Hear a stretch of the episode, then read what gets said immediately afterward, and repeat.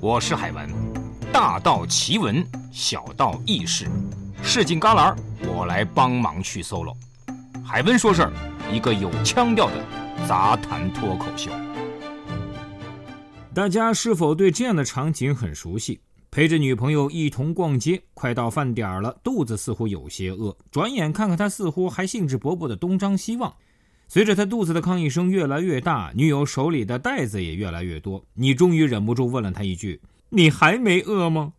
结果他淡定的回答：“哦，我忘了肚子饿了，我在买最后一件衣服。”此时你是否想过，为啥他饿了还这么能买？或许答案就是因为他饿了。天哪，这是真的吗？我们都知道，饥饿会驱使我们去寻找获取食物，比如说。饥饿会让人更容易购买高热量食物，饥饿会让人们更渴望得到钱换取食物，饥饿会让男人偏好体重更重的女人，因为他们看起来有办法获得更丰富的卡路里。但饿真的只是胃吗？有一组实验就说明了这个问题。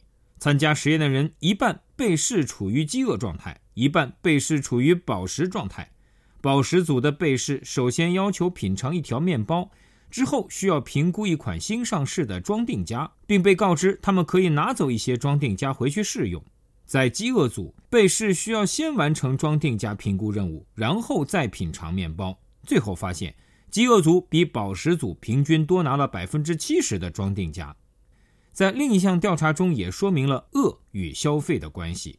在被调查的八十一名刚刚完成购物的消费者中，在规定时间内。饿着肚子的消费者比吃饱的消费者多花了百分之六十四的钱，啊哈！现在有很多人因为各种原因不吃早餐，还有不少人为了苗条而节食减肥，他们都长期使自己处于饥饿状态，很难说这不会对他们的购物行为产生影响。不过，至少爱购物的人有福了，终于可以为自己的购物行为找到一个堂而皇之的理由，都是因为饿得慌。嗯，现在海文觉得有点饿了。或许该出去逛逛街，我们下期再见。